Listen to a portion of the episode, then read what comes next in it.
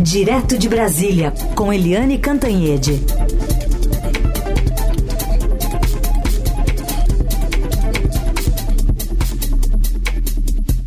Oi, Eliane, bom dia. Bom dia, Heisen, bom dia, ouvintes, e bom dia ao nosso convidado que você vai apresentar já já. É isso aí, já está conosco aqui Ricardo Capelli, ministro em exercício da Justiça e também da Segurança Pública, e que teve um papel importante naquele 8 de janeiro, começo de governo de 2023. Ministro, bom dia, obrigado pela presença aqui na Eldorado. Bom dia, Heisen, bom dia, Eliane, bom dia a todos os ouvintes, é um prazer falar com vocês. Bom, o seu papel naquela, era uma semana ainda de governo, foi o de interventor, assim, determinado pelo presidente Lula, na segurança pública do Distrito Federal, depois de todos aqueles episódios que a gente assistiu no dia 8 de janeiro. É, eu queria que o senhor falasse um pouco, o senhor está cuidando de toda a segurança, todo o aparato de segurança para esse ato agora do dia 8 de janeiro, próxima segunda-feira, que diferenças há entre a preparação agora e aquele esquema que não estava nas suas mãos de 8 de janeiro do ano passado em Brasília?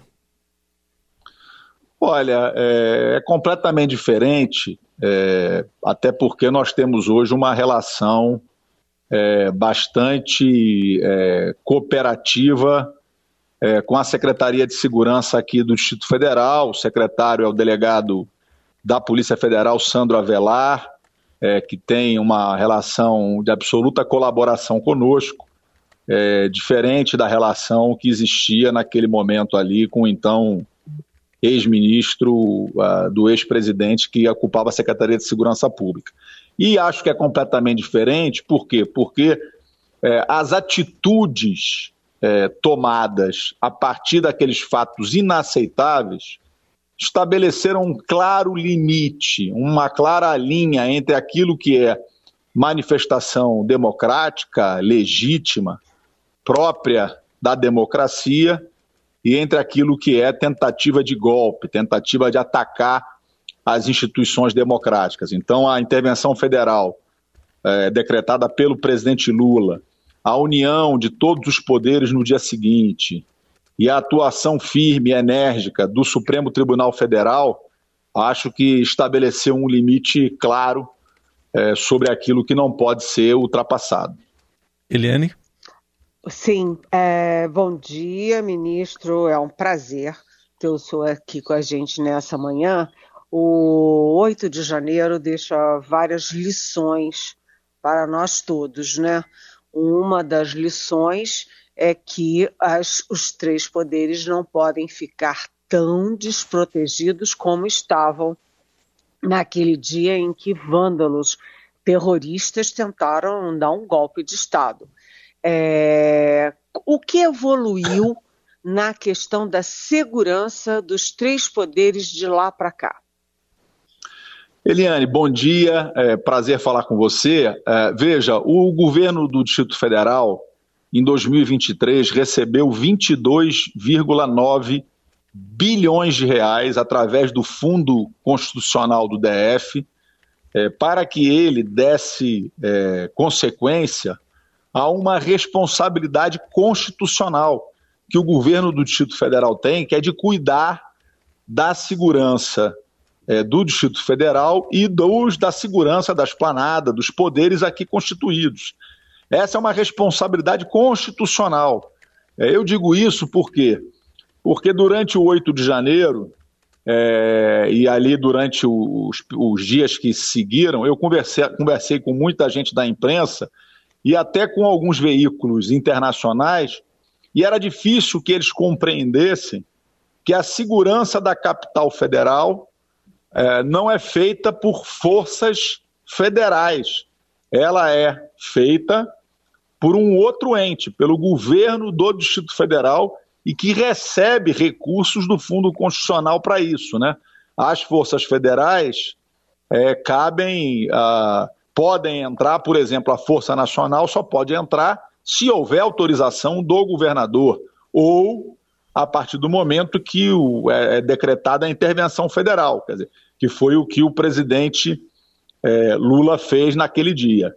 Então, veja, a partir de tudo aquilo que se desdobrou, hoje nós temos uma, um clima de absoluta sintonia e cooperação com o governo do Distrito Federal.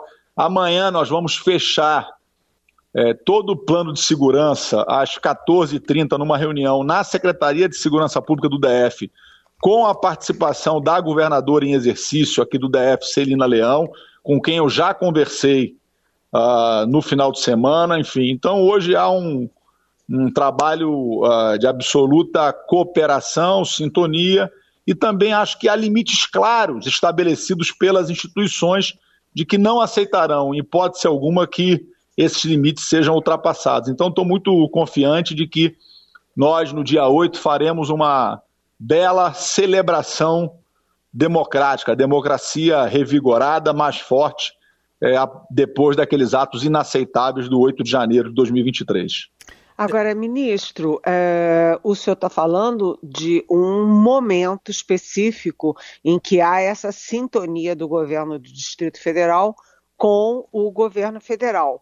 Mas, em tese, é sempre possível que o governo federal seja de uma linha ideológica partidária e o governo do Distrito Federal esteja na oposição. Ou seja, é, o sistema não tem que ter, ser repensado, ou seja, essa dependência do governo federal, da sede da capital da República, ficar uh, na dependência né, do governo do Distrito Federal, que eventualmente pode ser de oposição, não é preocupante? Olha, eu vejo que a democracia brasileira é, vem é, cada vez mais amadurecendo. Acho que a questão de situação é, ou oposição, elas são próprias da democracia. Agora, situação ou oposição, isso não quer dizer é, desrespeito às responsabilidades constitucionais de cada ente. É, você pode ter qualquer governador que eventualmente faça oposição ao governo federal, mas ele tem responsabilidades constitucionais que não estão vinculadas à sua opção, eventual opção política ideológica, né? Então, eu acredito que a gente tem que confiar nas instituições e na relação interfederativa. É, mas, independente disso, nós é, iniciamos também uma reflexão sobre a questão da Guarda Nacional, né? E essa reflexão segue em curso no governo. É, ministro, é, em relação a esse esquema de segurança, o senhor disse que amanhã que ele vai ser fechado, vai ser anunciado, é, mas a gente percebe nas redes sociais, ainda que não da maneira como ocorreu no Rio de Janeiro, mas alguma movimentação de pessoas que são partidárias do ex-presidente Jair Bolsonaro é, possivelmente até indo a Brasília. Vamos pegar um exemplo prático. Uh, o senhor tem ideia de como será, por exemplo, uma fiscalização na entrada de ônibus na capital federal no próximo fim de semana? Veja, é, a segurança será reforçada, haverá o monitoramento, quer dizer, o monitoramento já está em curso, mas eu reitero, até o momento não há nada que gere é, preocupação maior, preocupação adicional. Claro que ah, essas informações de inteligência elas mudam todo dia, mas até o momento não há nada que gere preocupação. E eu reitero, quer dizer, manifestações democráticas são próprias da democracia, elas são ah, é, livres, sempre bem-vindas, fazem bem à democracia. Agora, uma coisa é manifestação democrática, pacífica, que não se confunde com depredação de prédio público, depredação do patrimônio histórico, material e imaterial do povo brasileiro, são coisas completamente diferentes. É, outra coisa, ministro, mudando um pouquinho de assunto, porque, na verdade, o que aconteceu de 8, em 8 de janeiro foi uma violência, né? Mas a violência cotidiana no Brasil está fora de controle né, a audácia do crime organizado, do tráfico, das milícias, e a gente está tendo aí a troca no Ministério da Justiça. É, uma coisa que eu sempre penso é: quem é que aceita um cargo que vai ter que resolver um problema aparentemente insolúvel? Se, em hipótese, fosse o senhor o ministro da Justiça, uh, e segurança pública, qual seria o seu plano para combater a violência cotidiana, urbana e rural aqui no Brasil? Eliane, veja, é...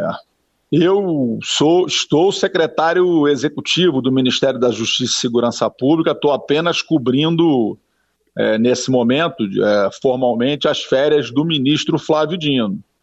Mas creio é, que o que nós construímos esse ano, independentemente da, da escolha que o presidente Lula uh, deverá fazer em breve, é, eu acredito que esse caminho ele vem se mostrando o caminho correto.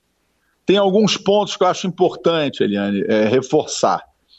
É, primeiro, quer dizer, você é, não há outro caminho para enfrentar o crime organizado no Brasil que não seja o SUSP, o Sistema Único de Segurança Pública.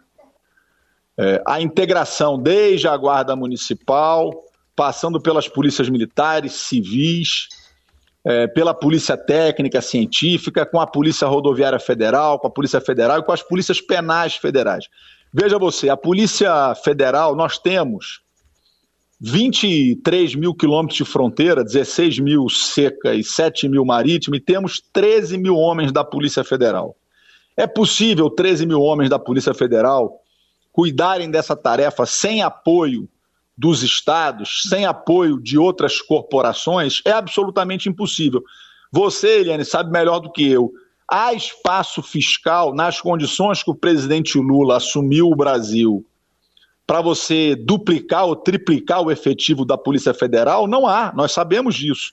Então a gente não faz segurança pública na situação ideal, a gente faz situação é, segurança pública nas condições objetivas de um país ainda em desenvolvimento como o Brasil. Então, no nosso caso, não há outro caminho a não ser a integração.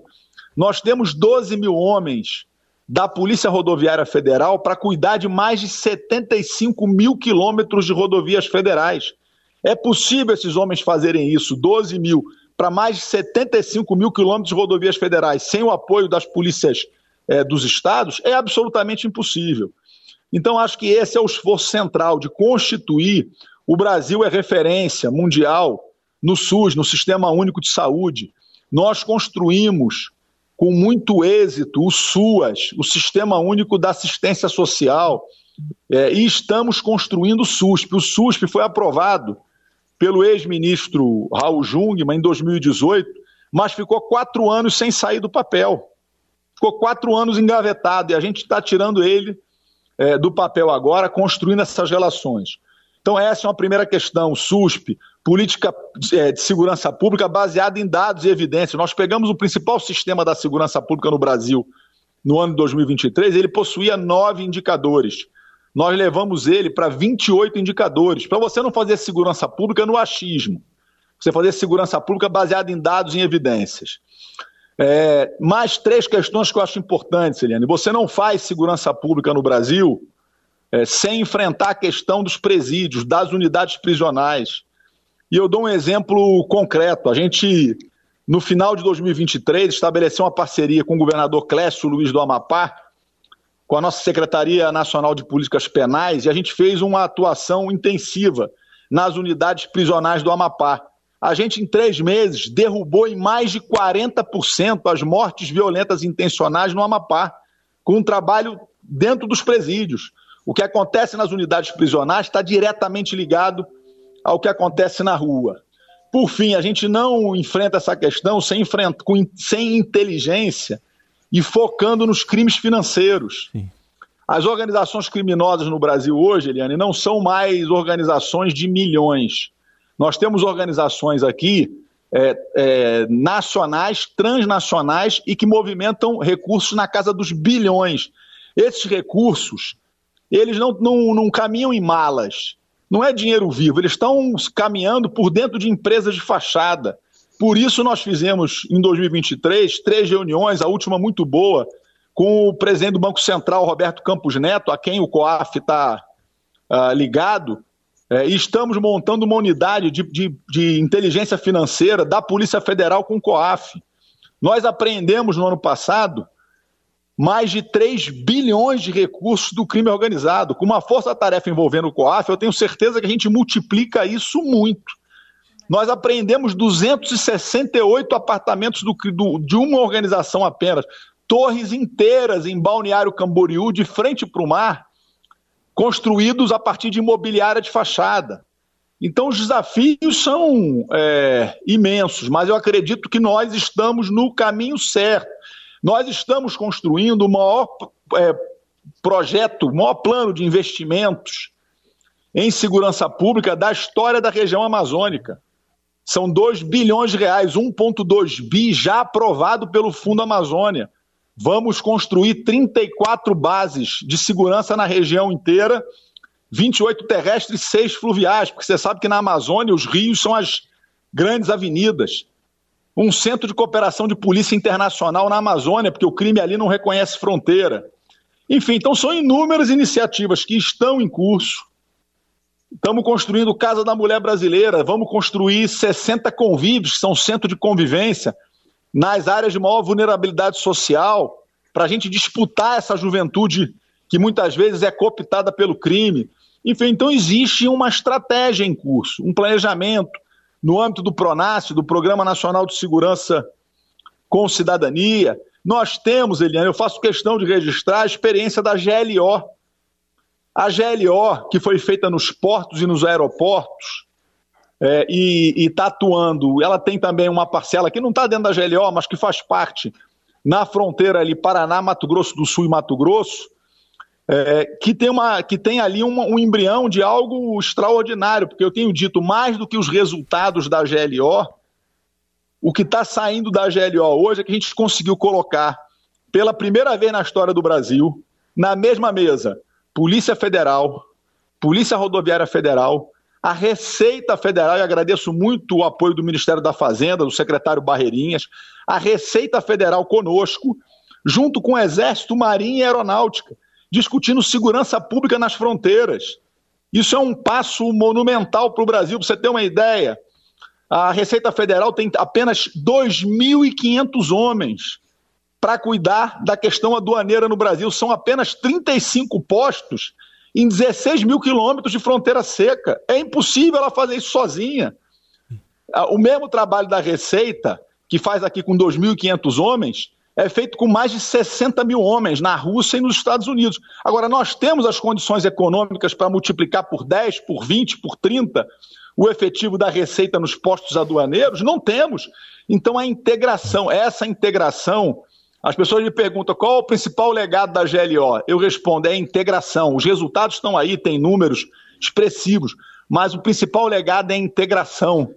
A gente no Brasil, para combater um crime cada vez mais organizado, mais verticalizado, é, mais é, é, sofisticado na forma de é, lavar e transitar os recursos, a gente não tem outro caminho que não seja a integração de tudo que a gente tem, o SUSP, o Sistema Único é, de Segurança Pública. Esse é tudo que a gente vem construindo aqui no Ministério. Vamos publicar agora em fevereiro as diretrizes nacionais para a utilização das câmeras corporais encaminhamos à Casa Civil um projeto de lei para é, tornar obrigatória a utilização de câmeras é, corporais, enfim. Então, são um conjunto de medidas de valorização das polícias, qualificação, é, incidindo sobre a formação das polícias, a utilização de câmera que protege o bom policial, é, COAF, combate ao crime organizado através de lavagem de dinheiro, fronteiras integrando com as Forças Armadas. Veja, Eliane, eu tenho nós temos, o Brasil tem, se somar a Polícia Federal e a Polícia Rodoviária Federal, nós temos 25 mil homens. Sim. Isso é metade do efetivo da Polícia Militar só do Rio de Janeiro. Então não há caminho que não seja a integração. E eu acho que essa linha estratégica, independente de quem é, vá conduzir o Ministério nos próximos anos, acho que essa é a linha estratégica para o Brasil que nós não podemos perder. Muito bem, ouvimos aqui na Rádio Eldorado o ministro em exercício da Justiça e da Segurança Pública, Ricardo Capelli. Ministro, obrigado pela atenção. Até uma próxima oportunidade. Muito obrigada, ministro. Obrigado, Heisen. Obrigado, Eliane. Foi um. Obrigado a todos os ouvintes que nos acompanharam. Um prazer sempre falar com vocês. É, Eliane, você podia falar talvez da, desse registro de armas que vem caindo, é, que tem muito a ver com a entrevista que a gente fez há pouco, mas me deu a impressão pelo menos nos planos, que o ministro em exercício ele tem planos para ficar, né? Ele falou até em publicação de medidas em fevereiro, né? Pois é, é também fiquei com essa sensação. Uh, há dificuldade nessa história porque o ministro é, interino, né, o Ricardo Capelli, ele tem o apoio do ministro que está saindo, Flávio Dino, é, tem apoios importantes, mas tem um problema. Ele é um ministro da segurança. E se o presidente confirmar a expectativa de manter o Ministério da Justiça e Segurança Pública, eu acho que vai ficar faltando uma perna aí, que é a perna justiça. Né? A justiça é alguma coisa mais abstrata, né, tem é uma representação do executivo junto aos, uh, aos tribunais, é, junto à sociedade. E a questão da segurança é uma questão mais pontual, mais executiva. Me parece que Ricardo Capelli tem um perfil muito executivo, quando a justiça precisa algo mais, algo de representatividade né, nesse ambiente de justiça né, do uh, judiciário, de justiça, de constitucionalidade, enfim. Mas, de qualquer jeito, o plano dele para a segurança é muito, vamos dizer assim, muito consistente. E o efeito uh, desse plano do governo Lula para uh, as armas, por exemplo, foi bem sucedido, porque uh, o registro de armas em mãos de civis caiu 81% em 2023. Ou seja, foi uma correção do, de rumos que o governo Lula fez depois daquele festival, aquele tsunami de armas e munições nas mãos de civis proporcionado pelo ex-governo Jair Bolsonaro. Ou seja, é, 81% menos de registros. A gente sabe que armas em mãos de civis é perigoso para o quê?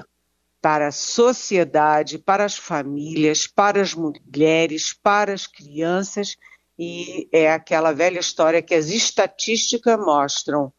Né? Uh, se você é um homem de bem, uma mulher de bem, e está em confronto com uma, um, um criminoso armado, não é você que vai matar ele. Ele é que vai matar você e a sua família. Certamente, reflexão importantíssima e esses números aí que a Eliane trouxe também são importantes para mostrar a diferença aí de políticas públicas voltadas para esse segmento. Eliane volta amanhã aqui ao Jornal Eldorado. Obrigado, Eliane, mais uma vez. Até amanhã. Até amanhã. Beijão. Beijo.